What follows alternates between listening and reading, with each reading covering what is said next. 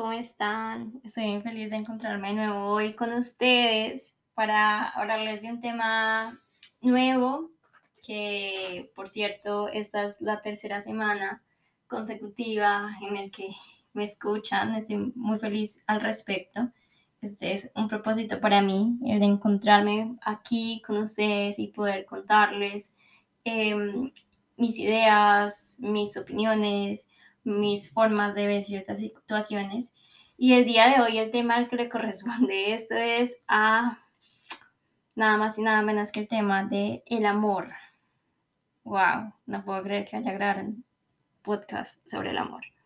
No es un tema para mí fácil de hablar. Siento que me he esforzado mucho por eh, ser muy secreta, como muy privada al tema de mis relaciones como tal, y cuando uno habla sobre el amor a nivel general, deja ver mucho sobre sus vínculos y sus experiencias. Em, siento que con el tiempo también me he desconectado como de lo que expreso, de lo que pienso, para no dejar ver mis experiencias, pero hoy les quiero contar un poquito sobre cómo con el tiempo y precisamente esas experiencias, mis, mi idea sobre el amor a nivel general ha cambiado mucho. Así que acomódense, prepárense que vamos a hablar de el amor.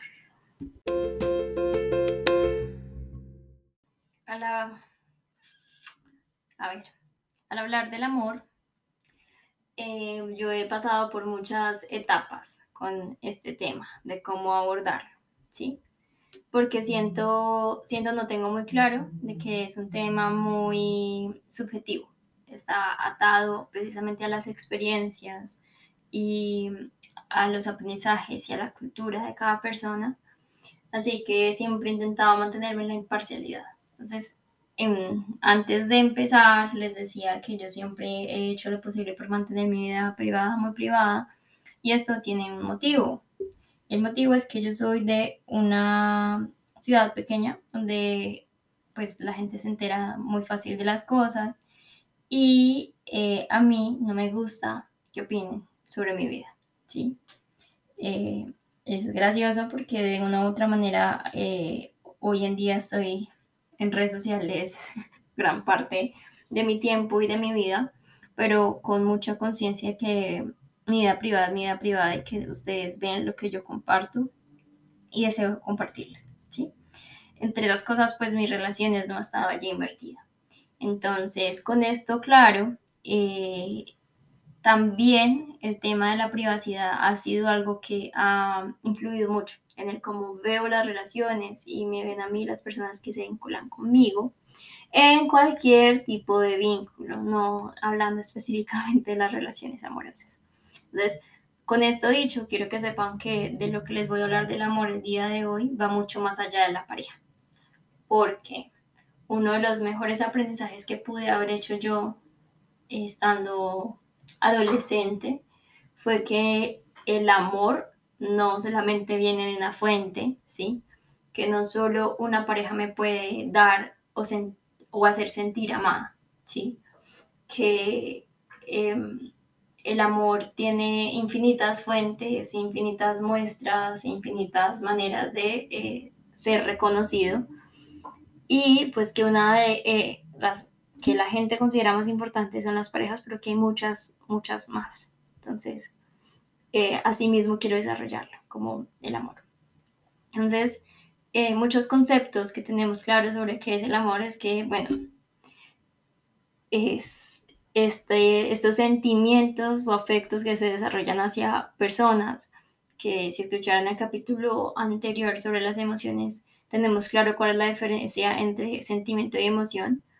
Estos son sentimientos de afecto vivo y constante hacia una persona, a la que básicamente le deseamos todo lo mejor, todo lo bueno y con la que queremos compartir.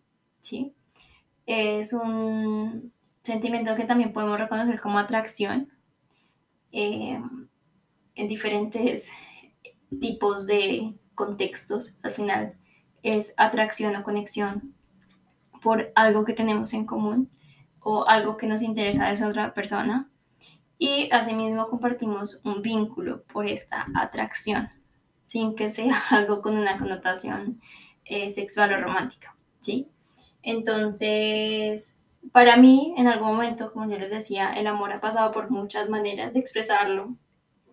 Y en algún punto eh, yo fui esta persona que dice, el amor son solo químicos en la cabeza. Algo que todavía sostengo, ¿sí? Porque al final cuando uno se enamora y volviendo al concepto de relaciones románticas, em, cuando uno se enamora, el cerebro está en un hermoso cóctel de dopamina, serotonina, eh, que nos hace sentir muy a gusto, ¿sí? Y que cuando a veces terminamos relaciones y nos quitan ese hermoso cóctel de serotonina, dopamina y demás, se siente muy mal. ¿sí? Es como que entramos en un tipo de síndrome de abstinencia por no tener esta fuente de serotonina y dopamina. Entonces, sí es algo que todavía sigo opinando, que el cerebro influye mucho en el cómo vemos o nos relacionamos emocionalmente con las parejas y amistades, pero también hoy en día veo el amor como una conexión espiritual, podría decirlo, eh, refiriéndome a que la forma en la que conectamos con el otro es desde la vibración, ¿sí? de que el, el otro también es un espejo para mí, el otro tiene similitudes en forma de pensar, el otro tiene algo por enseñarme. El, otro, eso que me atrae también no es solamente físico, no es solamente eh, un interés material, social, sino que allí también hay espíritu, hay energía. ¿sí? Mm, el concepto del amor eh, ha pasado por muchas variaciones, como les dije ahorita, culturales porque antes el, amor era solamente de relaciones y de parejas. Hoy en día nos repetimos mucho que la principal fuente de amor es el amor propio. Eh, luego hemos venido en una ola los últimos años de, de construir el amor romántico, refiriéndose a esta antigua idea del amor de parejas y de lo que esperábamos que había alrededor del amor a mí hasta desde que estoy muy pequeña, la verdad, esta parte que usan de la Biblia en muchos matrimonios que dice que el amor todo lo puede, todo lo perdona, todo lo soporta, eh, siempre me ha causado mucho malestar.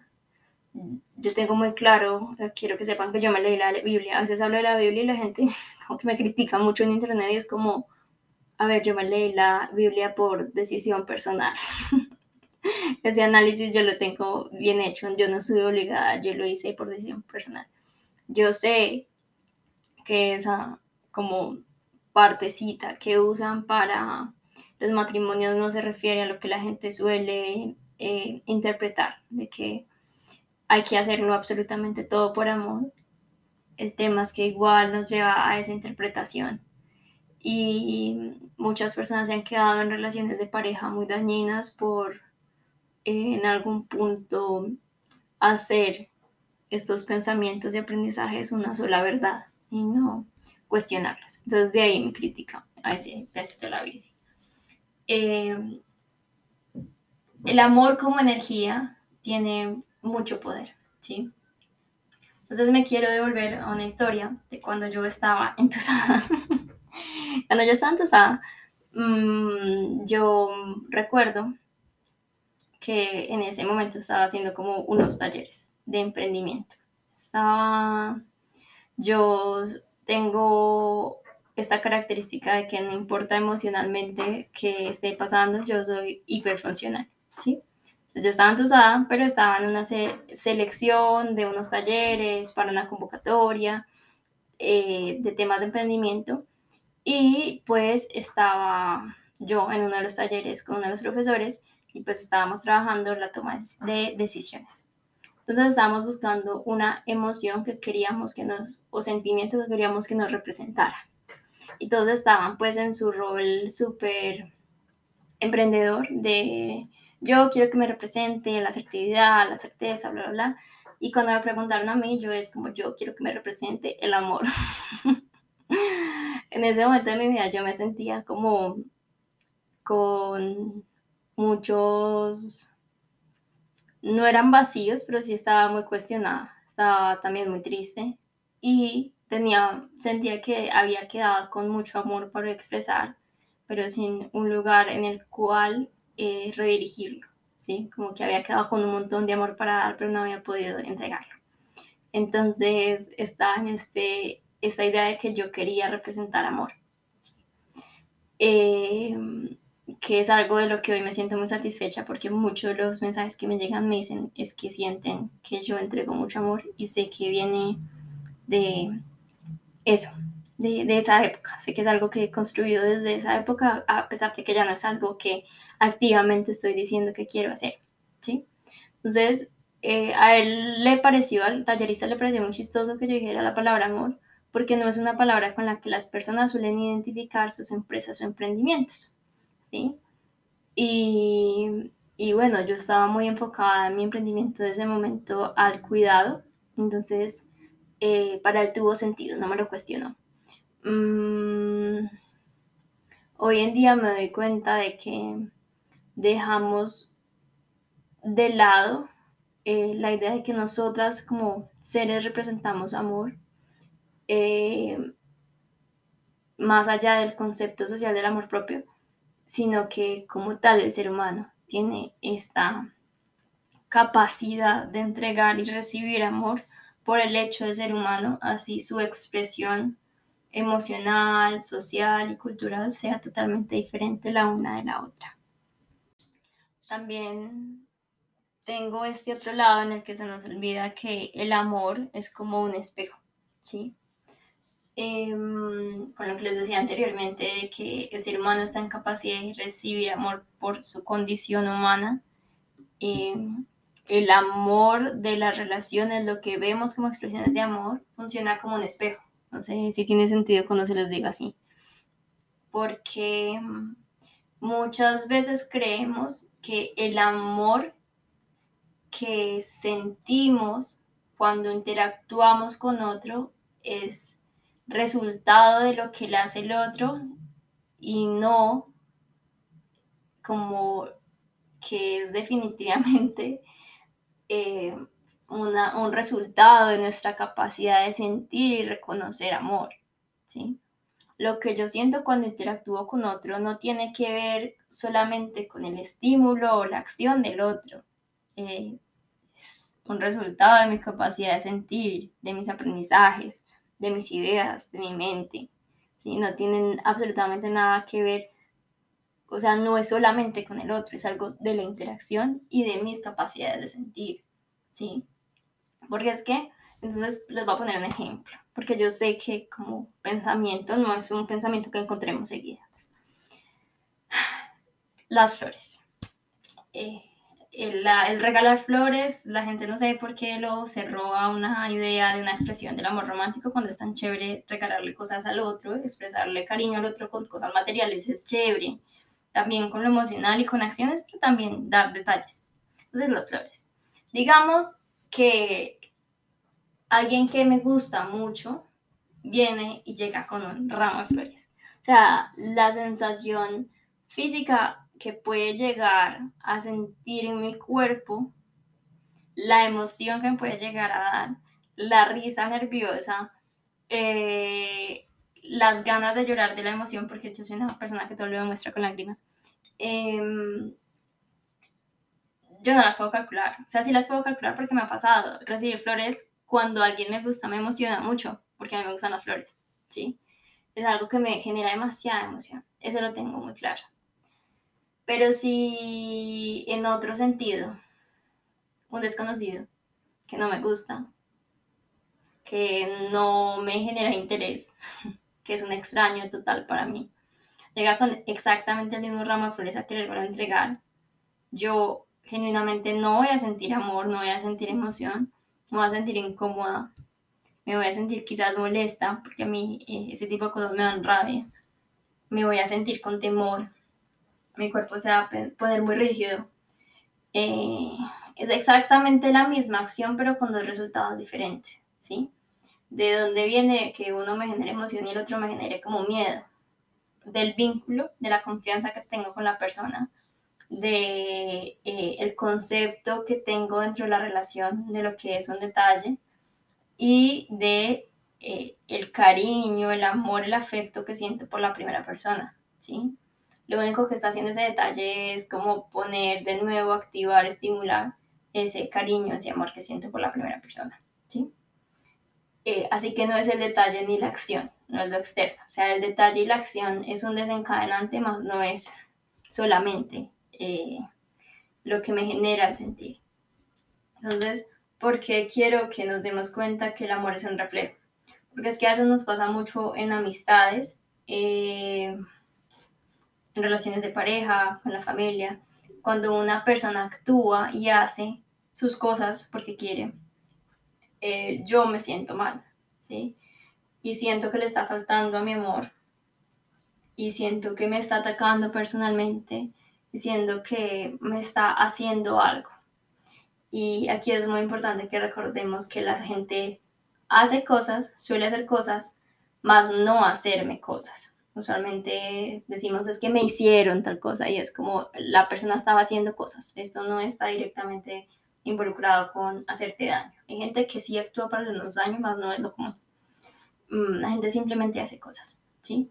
Entonces, el tema con el amor siendo un espejo es que nos vemos mucho proyectado en el otro y en las acciones del otro y en lo que hace que nos gusta, pero sobre todo en lo que no nos gusta, en ese eh, vínculo, porque cuando sentimos amor por otro, también sentimos, generamos de cierta manera apego, sin que el apego sea algo malo, el apego es necesario es importante. Sentimos confianza y asimismo nos llevamos a un espacio de vulnerabilidad, que es maravilloso, pero genera mucho miedo. Por eso a, a veces cuando somos personas muy controladoras nos cuesta comprometernos y relacionarnos. Eso es un spoiler. Eh, es por el tema de la vulnerabilidad, que es algo muy lindo que trae el amor, de cualquier tipo de amor, y es el hecho de conectar con otro desde la confianza y la vulnerabilidad, de que somos muy claros en que una acción de otra persona puede también dolerme, no solamente generarme emoción y felicidad, sino también está esta posibilidad de que las acciones de otra persona cuando yo siento amor por esa persona, me duelan y me hagan sentir triste. Y eso es totalmente natural al vínculo. Lo que pasa es que nos da miedo sentirnos mal, como lo abordé en el episodio anterior, y tenemos también un, una mala visión de cómo las personas actúan y cómo nos hacen sentir cuando el otro simplemente está haciendo cosas y quien está como sintiendo la emoción basado en lo que simplemente hemos aprendido de la vida, somos nosotros.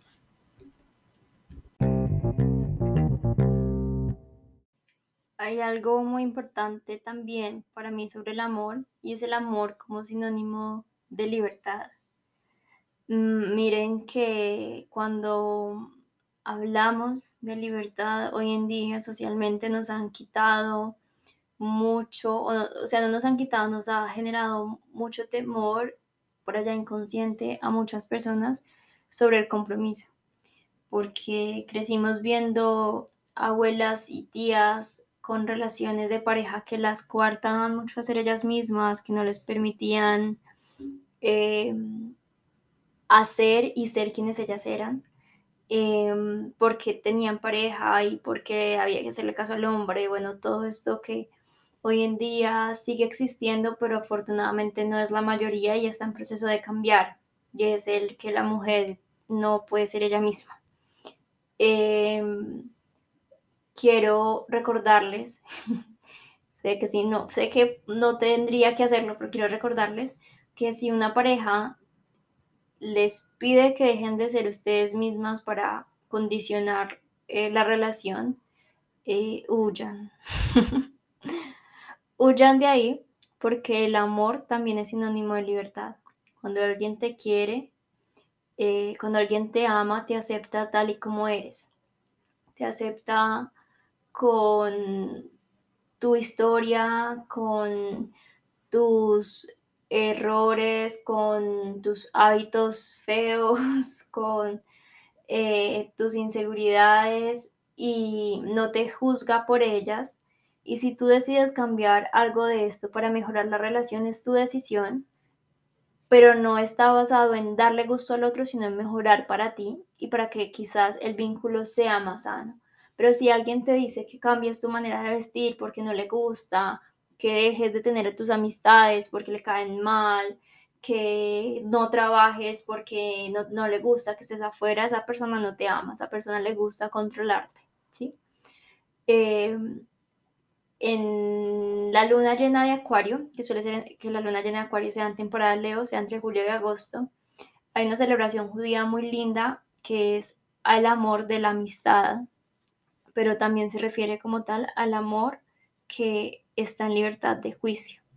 Muchas veces cuando tenemos relaciones de pareja queremos controlar al otro y que el otro sea lo que queremos, esperamos y que cumpla un estándar ideal en el que, pues la verdad, esa persona no tiene competencia porque nuestro ideal es perfecto, pero quiero recordarles que el ser humano no es perfecto.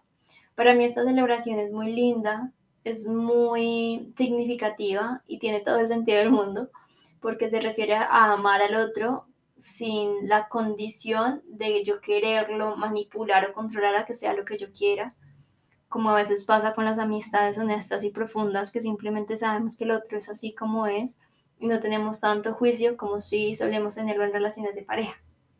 ¿Sí? Eh, el amor es sinónimo de libertad porque tú con el otro puedes construir, te permite ser eh, esa base por la cual tú creces, tú te conoces, tú conectas con otras personas y el amor y las relaciones de pareja o las amistades no te encadenan, ¿sí? Eh, tener un compromiso, una relación estable, no tiene por qué acabar con tu autenticidad y tu ser, ¿sí? Em, también quiero recordarles que de la mejor manera en la que conectamos con otras personas es desde el mostrarnos auténticamente quiénes somos.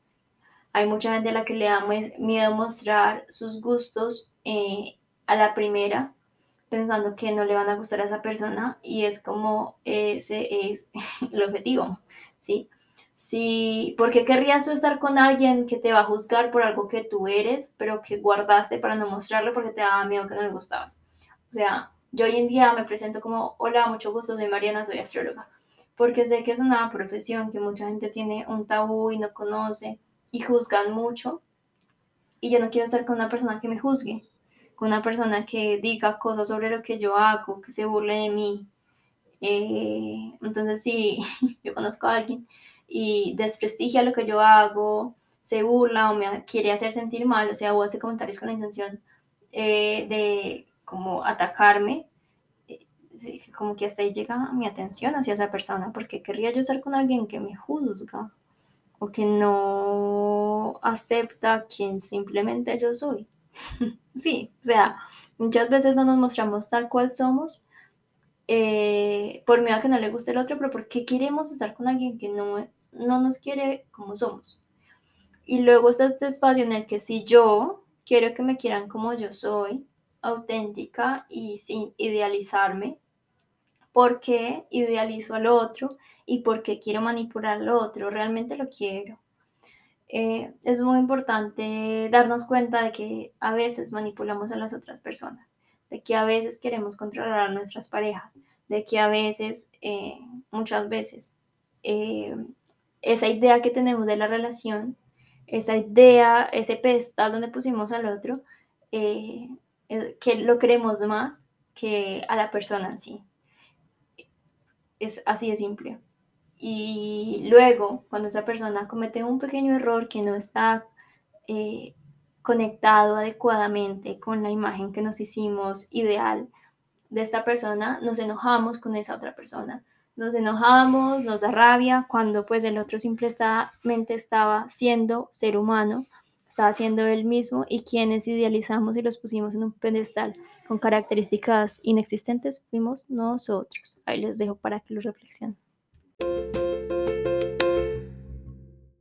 En este, a ver, en este espacio de reconocer el amor, también quiero recordarles el amor como un sinónimo de cuidado, ¿sí? Ya teniendo claro de que el amor trae vulnerabilidad, el amor como sinónimo de cuidado es este espacio en el que cuando yo quiero a alguien, no quiero hacerle daño, ¿sí? Por eso esperamos también tanto de que el otro no actúe de manera que quizás nos pueda herir, ¿sí? No estoy hablando directamente de no hacernos cosas, sino que tenga la conciencia de que hay cosas que nos hacen daño y lo tenga en cuenta a la hora de tomar sus decisiones.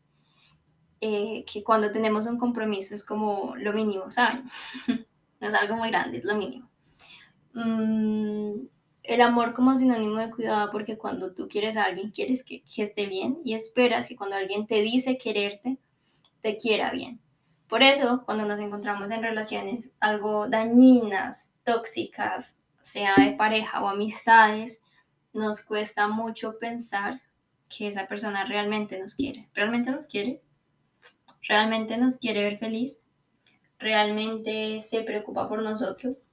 ¿O simplemente nos quiere controlar? Esa es una gran pregunta, porque hay muchas relaciones que, se, que creemos que son y están basadas en el amor, pero muchas veces están más basadas en el control y como en el ego y el poder que tienen las otras personas sobre nosotros. Entonces, eh, esto pasa muy fácil y es porque nos dijeron que el amor duele. Muchos crecimos en un espacio social eh, en el que Disney y la televisión en general nos enseñó que quizás el amor duele, es difícil, es una carrera, es una competencia, nos cuesta llegar allí. Y mm, si no hubo toda una travesía antes de la relación, la relación quizás no fue eh, valiosa o, no tiene el tanto valor. Y, saben, las relaciones no tienen por qué doler de amistad o de pareja, no tienen por qué doler, no tienen que estar basadas en el sufrimiento, no tienen que hacernos sufrir. Porque, pues, cuando yo logro creer y confiar en alguien, no quiero hacerle daño, ¿sí? Yo siempre he vivido muy clara con esta idea de que eh, cuando yo llego a la vida o al corazón de una persona, lo dejo igual o mejor que cuando llegué. Cuando me voy a ir, lo dejo igual o mejor que cuando llegué. Eh, hacer todo lo posible por no romperlo más, por no lastimarlo más no es mi responsabilidad dejarlo mejor, pero pues si conmigo puede crecer, eh, why not? Porque no voy a permitírselo. Mm, así que sí, que quiero dejarles esta idea de que el amor está ligado al sinónimo de cuidado. Eh, no desconozco la realidad de que eh, aprendemos mucho sobre el amor en la familia, mucho por no decir todo. Eh, aprendemos mucho sobre el amor de pareja viendo a las parejas o a la relación de pareja de nuestros papás. Aprendemos mucho sobre el amor en nuestro entorno social y lo que nos dicen las abuelas o las tías sobre las relaciones y, y, los hombres o pues, las relaciones hetero en general. Porque puede que yo no tenga una relación hetero, pero pues si me dijeron que el amor duele igual en mi propia relación, voy a llegar a proyectar eso. Em, aprendo mucho sobre el cuidado en la casa y la familia. Y no desconozco de que el uno, no quiero decirles el porcentaje porque es muy grande, de hogares monoparentales en Colombia, hogares que tienen un solo papá, em, una sola figura, pues paterna, materna. Eh, así que, pues el cuidado en Colombia y, la responsabilidad y la dinámica familiar en Colombia es todo una dinámica bien heavy, o sea, es bien compleja, por eso también tenemos una imagen tan dañada de lo que son las relaciones y el amor.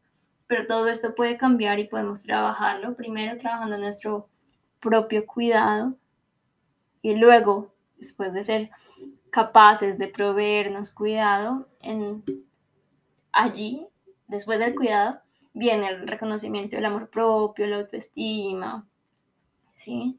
Usualmente la gente quiere trabajar el amor propio y luego el, auto, autocuidado. Y mm, no es un orden que funcione muy bien, ¿saben?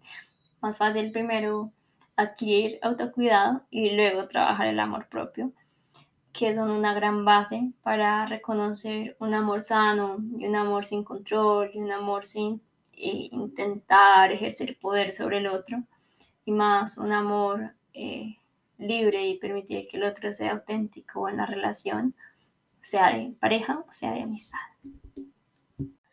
Bueno, yo no sé si notan que a mí me cuesta mucho hablar de este tema.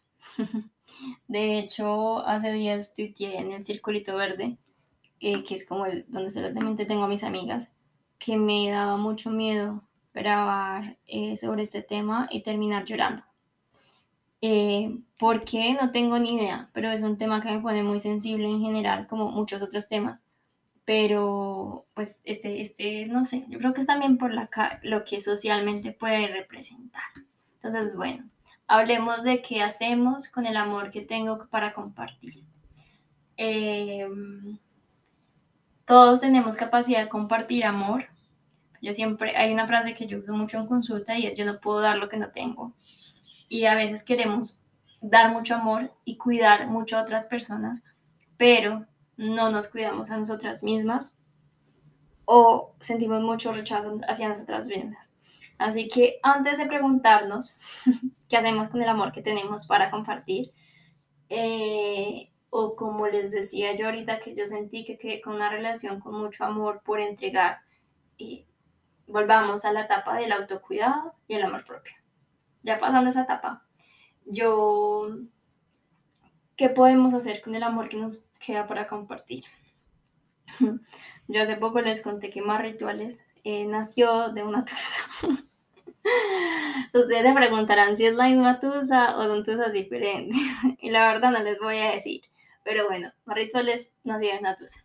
¿sí? Yo me sentía emocionalmente como con muchas ganas de dar y entregar algo pero no quería conocer más personas porque me sentía como eh, algo como con el corazón roto todavía, como que sentía que quizás no estaba mi mejor momento para vincularme.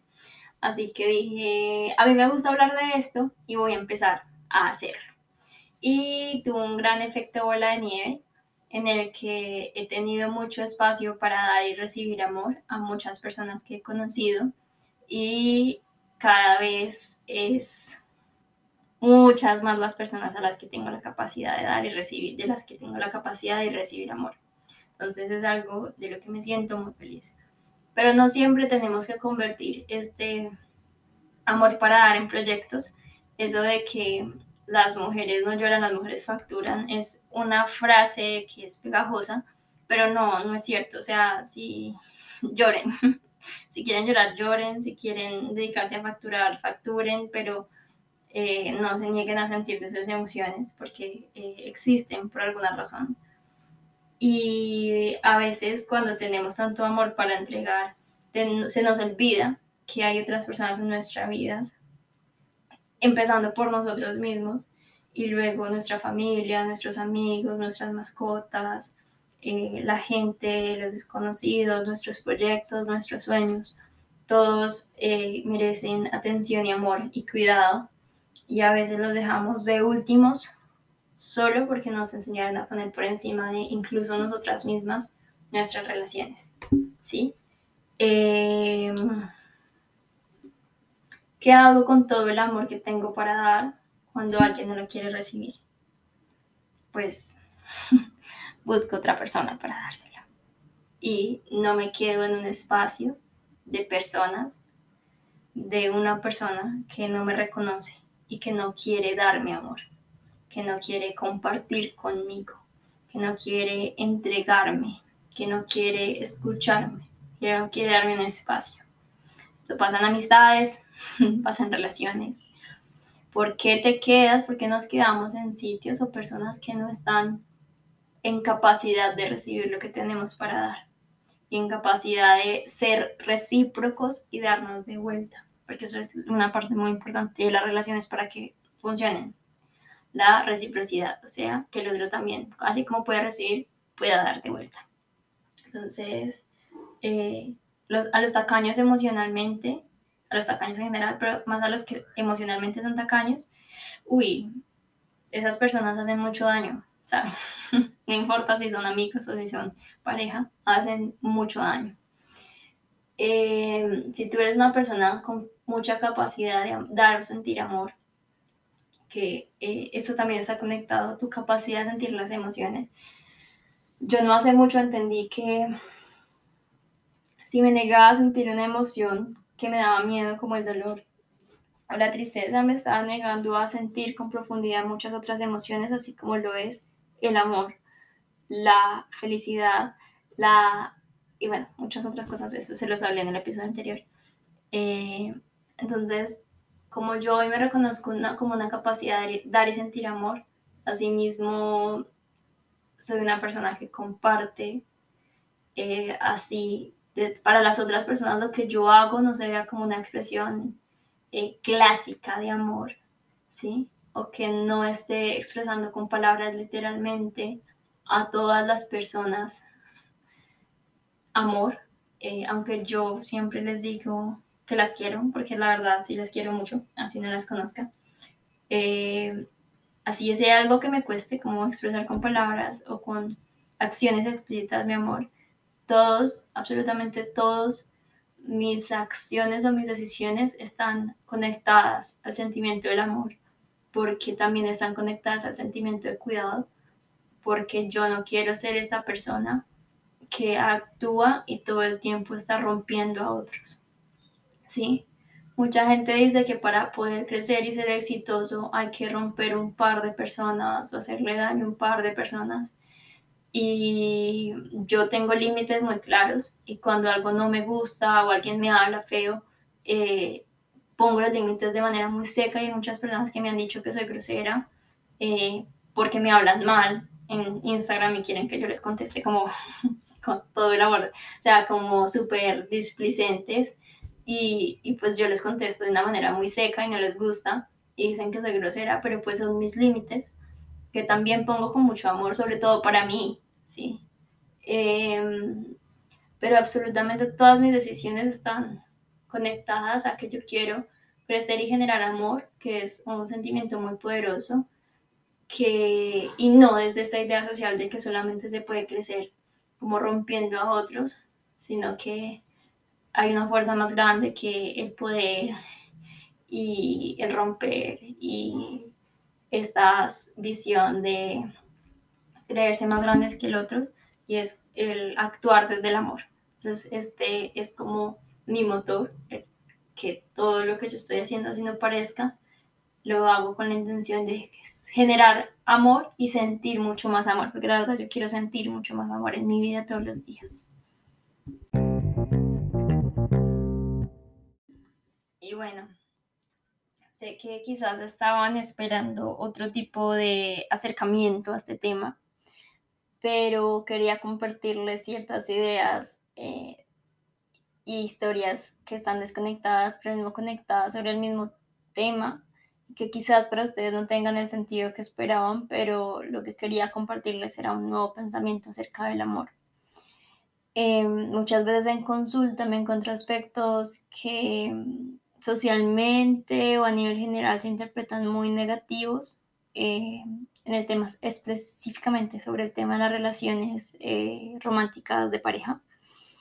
Y la pregunta de muchas es, nunca voy a tener una buena relación, nunca me van a querer bien, em, yo sí voy a lograr tener un amor bonito. O sea, preguntas que me duele mucho a veces escuchar, pensar en verse a sí mismo en una, con un constante loop de dolor y amor que duele. Em, y saben, para mí entregarles este nuevo pensamiento, este cambio de ideas de, del amor, es muy gratificante porque he visto con el tiempo a muchas cambiar su estatus de relaciones de, de esta idea del amor duele y solamente veo relaciones dolorosas y dañinas ah, el amor sano también me transforma. El amor sano también requiere de mi parte y puede doler, pero eh, no es porque me estén haciendo daño, sino porque yo estoy sanándome a mí misma y en este proceso, sintiendo amor y creciendo con otro, ¿sí? Porque a veces muchas personas piensan que el amor tiene que doler, o sea, como que ese es el pensamiento que tienen en su cabeza. Y, y cuando yo los escucho es como, tú te das cuenta que las relaciones sanas a veces duelen más que las tóxicas. No sé si ustedes se han dado cuenta, han tenido esta oportunidad de tener una buena relación, una relación sana, una relación con una persona que genera espacios para escuchar, que comunica, que valida tus emociones. Yo sé que suena como un unicornio, pero sí existe. una relación con una persona detallista en la que estas quejas usuales que tú tienes sobre tus parejas no, están. O sea, no hay, no hay la manera en que quejarse porque eso que, que te quejabas entre relaciones ya no existe. y ahí estamos nosotras generando problemas donde no los hay, simplemente porque estamos acostumbradas a que las relaciones sean una constante discusión, a desconfianza, que sentimos mucha inseguridad, que el otro nos genera espacios para hablar y nosotras igual gritamos, igual nos enojamos sin sentido, igual estamos sintiendo inseguridad por algo que creemos verdad, pero no pasó. Eh, y allí, en ese momento en el que el otro está dispuesto a tener una relación sana, equilibrada, tranquila, nosotras estamos en, en el punto más histérico, porque nos damos cuenta de que a nosotras nos hace falta trabajar en nuestro amor propio, en nuestra autoestima, en que también nos da el espacio para reconocernos que somos celosas, que nos gusta el control, que somos desconfiadas, que tenemos inseguridades que no queríamos aceptar. Y que la única manera en la que esta relación, que ya de por sí tiene una dinámica sana, se sostiene como tal y puede llegar a ser realmente sana y tranquila es que yo ponga mi parte y trabaje mis inseguridades, porque si no la relación no va a funcionar, porque vamos a seguir discutiendo por cosas que no existen, pero de las cuales a mí me duelen, porque otras situaciones de mi vida, de mi infancia, me hicieron aprender de que eran la única verdad las relaciones que duelen. Entonces allí nos vemos obligadas a trabajar en nosotros, a sanar, a ir a terapia, y devolvernos en este momento en el que todas estas creencias se instauraron y dolieron. Y, saben, sanar duele. Y sentir a veces eh, o reconocer que nos pasaron cosas y que hoy actuamos desde esa desconfianza o ese dolor, también duele. Entonces, en este caso, las relaciones sanas no duelen porque el otro nos, entre comillas, haga cosas, sino porque el otro simplemente nos está mostrando como un espejo que nos quedan cosas por trabajar en nosotras y eso está bien, o sea, es importante, está maravilloso, solamente que no lo habíamos visto y quizás nos incomodan o, bueno, necesita voluntad de nuestra parte y es allí donde nos cuestionamos si queremos una relación sana, honestamente estamos en capacidad de comprometernos con tener una relación sana o queremos seguir en esta dinámica de donde yo soy la persona que simplemente está a merced de otro que hace cosas y según yo me hace cosas. Mm, este es un pensamiento que para mí es muy importante siempre darles para cambiar la creencia de el amor duele. Y el otro es que yo siempre tengo la capacidad de elegir eh, a las personas que tengo a mi alrededor, ¿sí? Y si yo encaprichada me quedo con alguien que me, que, que me duele, pues fue una decisión que, yo tomé. Y, y, saben, esto también pasa en amistades. A mí me rompieron muchas veces el corazón amigas y, y fue todo un proceso. Como darme cuenta de que al final yo también sostuve mucho de eso que me dolió. Pero tengo algo muy claro y se los he compartido de maneras muy bonitas muchas veces.